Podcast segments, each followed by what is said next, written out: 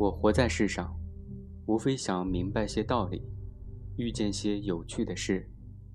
倘能如我所愿，我的一生就算成功。这个世界自始至终只有两种人，一种是像我这样的人，一种是不像我这样的人。那一天，我二十一岁，在我一生的黄金时代。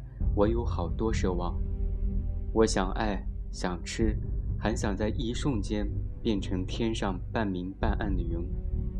后来我才知道，生活就是个缓慢受锤的过程，人一天天老下去，奢望一天天消逝，最后变得像挨了锤的牛一样。